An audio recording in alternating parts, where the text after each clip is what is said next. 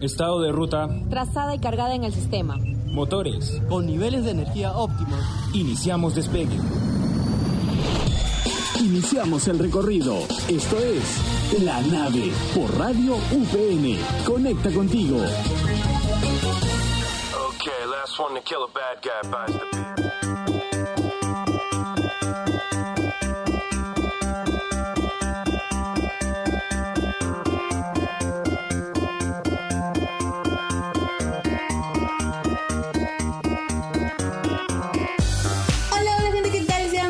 Bienvenidos a la nave, el más radial por excelencia de Radio UPN, claro que sí. Mi nombre es Maricora y los estaré acompañando en lo que resta del programa. Esta semana la verdad debo confesar que vengo con mis chakras alineados, me he dado mi baño de cuy para alejar todos esos entes negativos de mi vida. Lastimosamente me dijeron que no podíamos sacar a Gonzalo del programa porque no sería profesional, así que bueno. Con ustedes mi conductor favorito de la nave, Gonzalo Lachira. Un aplauso, por favor. ¡Uh! Fuertes declaraciones, me siento indignado por ese comentario, Mari. Pero igual voy a saludar, así que hola, ¿qué tal, gente? ¿Cómo están? Sean bienvenidos a la nave, su magazine por excelencia de Radio UPN. Y te comento, Mari, que también mi semana, si es que me has preguntado, mi semana ha estado muy buena, muy bonita, muy, muy deliciosa, la verdad. Ha sido una semana sin estrés, bueno, así sea con las tres, ha sido una semana sin estrés, que me siento muy bien. Espero que tú también te encuentres muy bien y nuestros oyentes también, que son los más importantes, se encuentren espectacular. Pero te comento que para el tema de esta semana traemos el COP26 y también resolveremos unas preguntas que son ¿qué es la COP26 y por qué es importante para detener el tan llamado cambio climático? El cambio climático, claro que sí, es creo que un tema de suma importancia y que está tomando más valor en estos últimos tiempos. Así que gente, no se lo pueden perder, pero eso no será todo porque también tendremos nuestro viaje al pasado con nuestra querida Leticia para conocer aquellos eventos importantes que ocurrieron en una semana como esta. Claro que sí, esto y mucho más solo aquí en Radio UPN. Conecta contigo.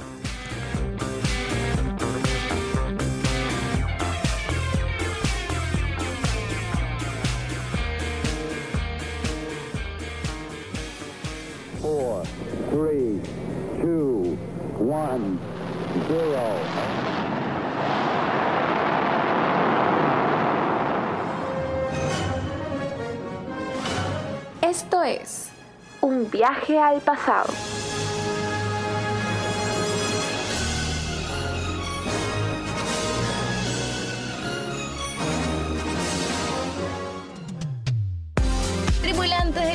¿Qué tal? Mi nombre es Leticia. Llegó el mes de noviembre, estamos a un paso de la Navidad. Se ha pasado súper rápido este año y como siempre les traigo los datazos super mega importantes que ocurrieron en este mes.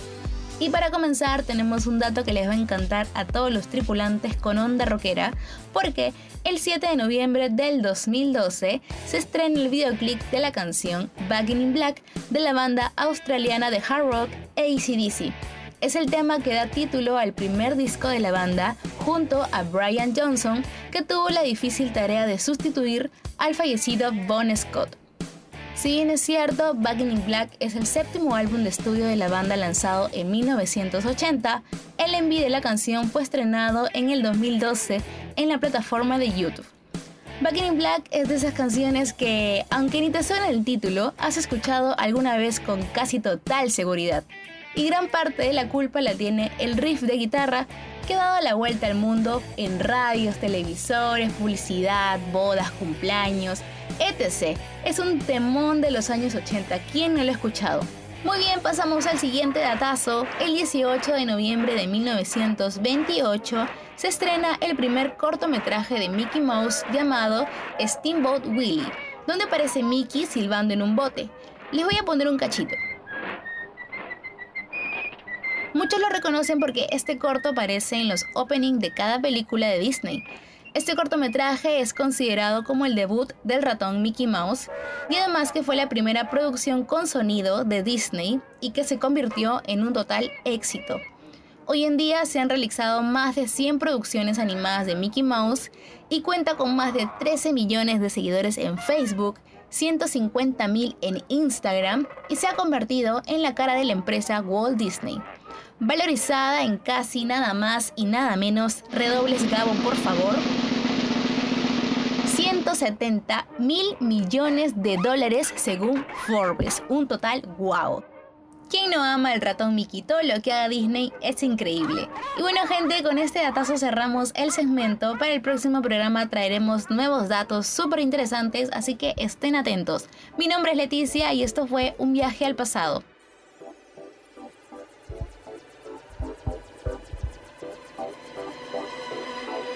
Y empezamos nuestro viaje informativo con una pregunta. ¿Qué es la COP26? La COP26 se fundó en 1992 gracias a una serie de países que firmaron un tratado internacional conocido como UNFCCC, por sus siglas en inglés, y traducido como la Convención Marco de las Naciones Unidas para el Cambio Climático. Mani, ¿qué dijiste? La UNF, la, la.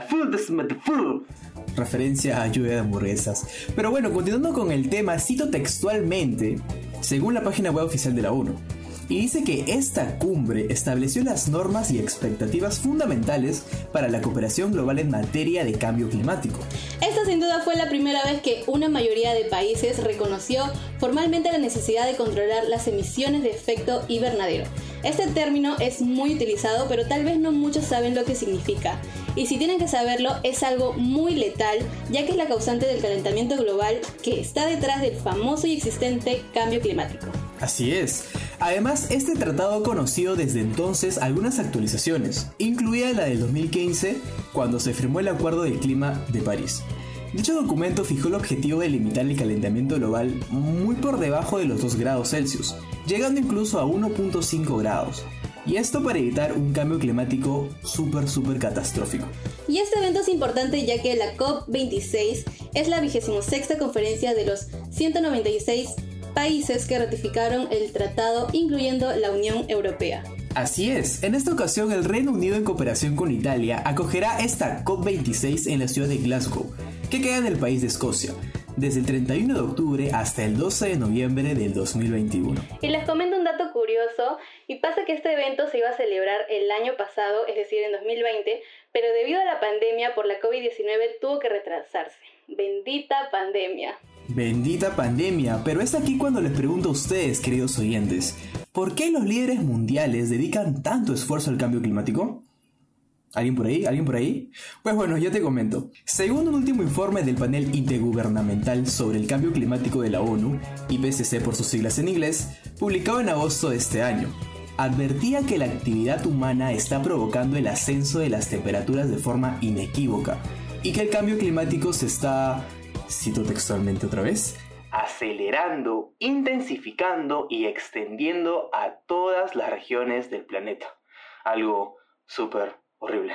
Y eso no es todo, pues los expertos del IPCC nos explican que el cambio climático es responsable de la intensificación de, fenómenos extremos como las inundaciones, sequías, olas de calor que pues ya, ya se están sintiendo, eh, reducción y extinción de especies animales, que de hecho hemos comentado esto antes en un podcast sobre la extinción de los osos polares. Y bueno, hablando de polos, también es responsable del derretimiento de los polos y como consecuencia el aumento del nivel del mar. En vista de todas estas problemáticas, el secretario general de la ONU, Antonio Guterres, no, no Gutiérrez, describe el informe como un código rojo para la humanidad.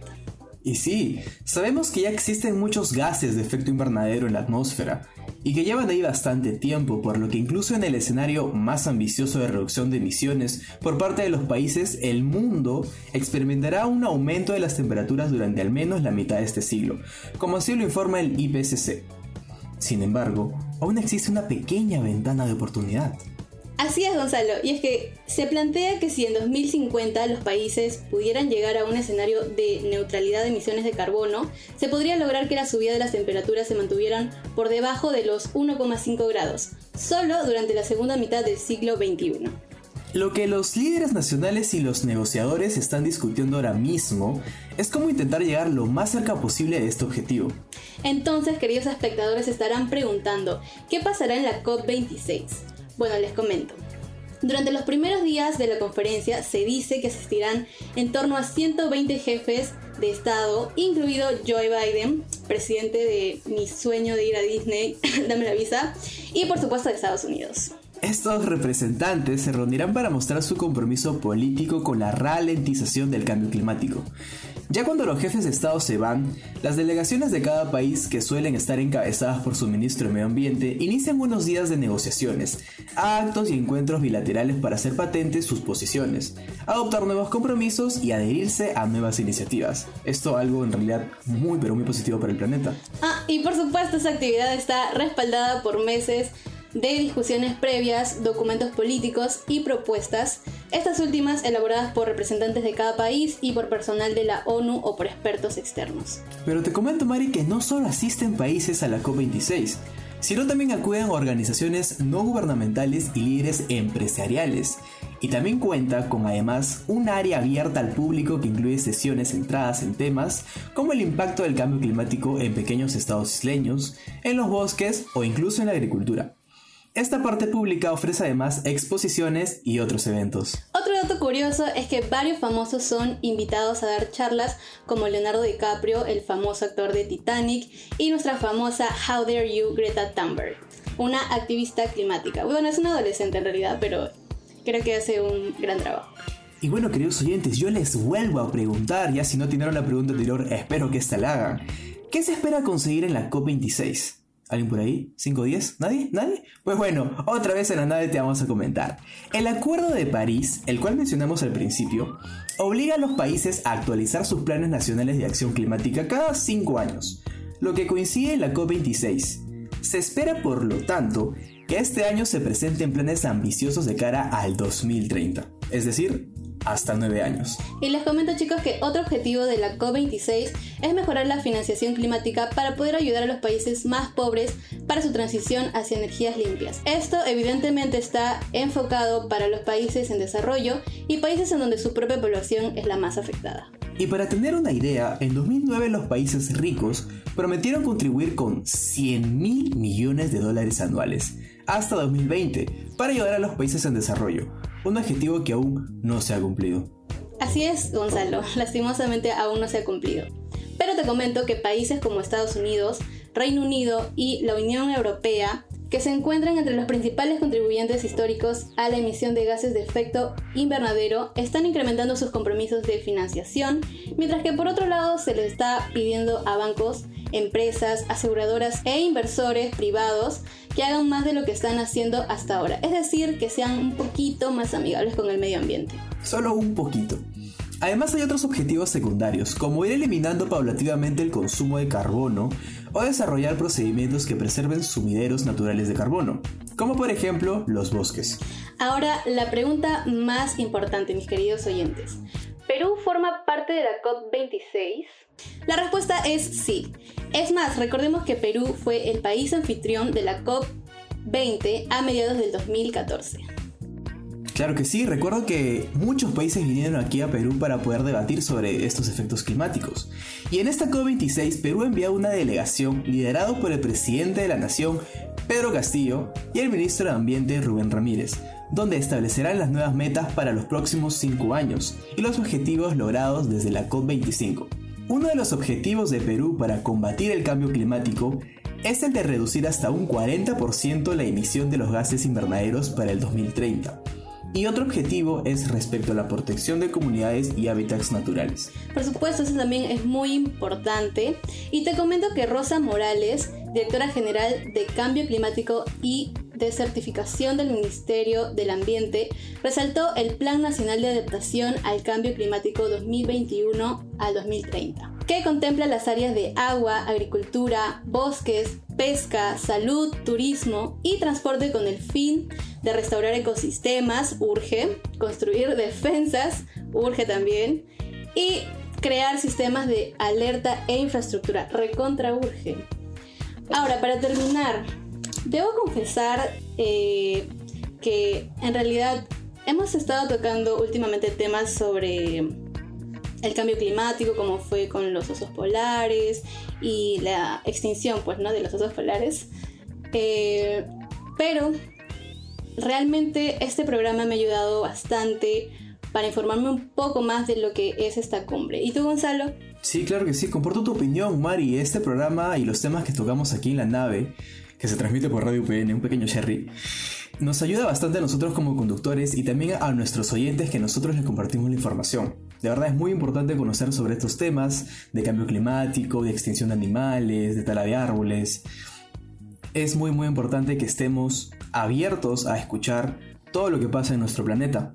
Pero te pregunto, Mari, ¿crees que Perú en realidad logrará los objetivos planteados? Como te estaba comentando, uno de los objetivos era reducir un 40% la emisión y también proteger las comunidades y hábitats naturales. ¿Tú crees que se logre? Bueno, mi opinión personal es que creo que con una buena gestión podríamos lograr lo que sea eh, aquí. No, no, necesariamente pues no en lo que es cambio climático, pero sí porque urge bastante. Eh, pero sí, yo creo, yo creo que tal vez más adelante, como te digo, con una buena gestión y sobre todo con el con el estar involucrados, creo que no, no, solo depende de las autoridades, sino también de nosotros como ciudadanos y qué es lo que podemos eh, contribuir, ¿no? Por ejemplo, el hecho de... También comentamos en un programa sobre el, eh, hábitos que serían buenos, que contribuyen también con la mejora del medio ambiente, ¿no? Como lo son reciclar, eh, cuidar el agua, ¿no? Para que no no hayan estas fugas, el tema de la luz, entre otras cosas que, también comentamos en ese programa. Y, bueno, creo que más que nada depende de, nosotros, ¿no? Como ciudadanos. Obviamente también parte del, gobierno, pero eh, también involucrarnos, que siempre lo hemos dicho en todos los programas, cuando hablamos sobre el calentamiento global, el medio ambiente, la extinción de los animales, es más que nada, creo, involucrarnos en, el tema. Así, tal vez no seamos tan fanáticos, ¿no? Pero yo creo que siempre es importante estar al tanto de todos esos temas porque al fin y al cabo depende de nosotros. Entonces, si nosotros no empezamos por algo, nunca se va a empezar por nada, pues, ¿no?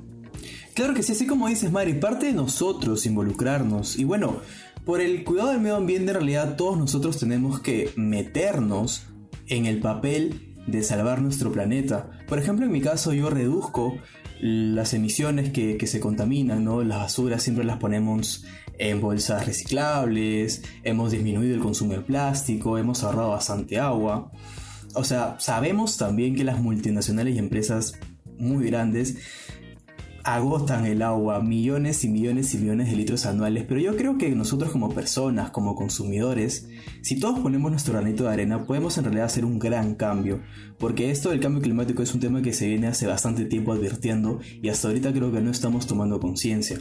Así que yo creo que es un buen momento, tú que me estás escuchando, es un buen momento para que inicies el cambio y no seas como los demás que están ahí botando plástico, no reciclando. Sé parte del voluntariado, puedes ayudar, en muchas cosas en realidad, no es excusa. Pero bueno, quisiera dejar esta reflexión para que la gente pueda ayudar al planeta y no quedarse sentada tampoco. Así que cualquier cosita, ahí nomás nos pueden escribir y nosotros le vamos a responder. Y bueno, eso ha sido todo por el programa. Mari, ¿qué nos comentas? Nada, como dices, que nosotros jugamos un papel súper importante en el tema de cuidar el medio ambiente y, bueno, ser más conscientes. Solo dejarlos con esa reflexión. Involucrarnos un poquito más y estar al tanto de todas las novedades con respecto a la tecnología para ayudar al medio ambiente. Y bueno chicos, este ha sido el tema de la semana.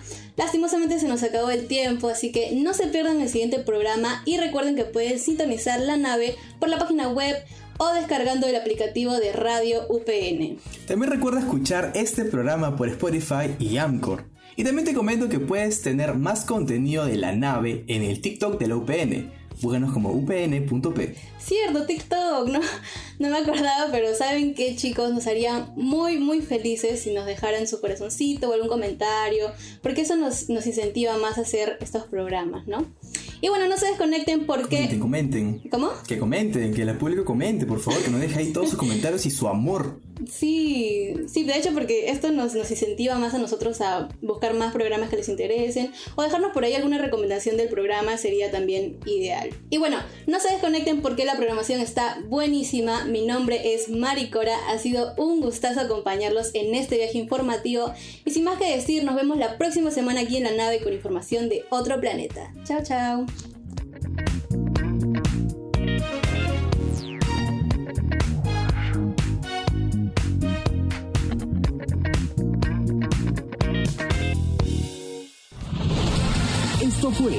La Nave por Radio UPN. Conecta contigo.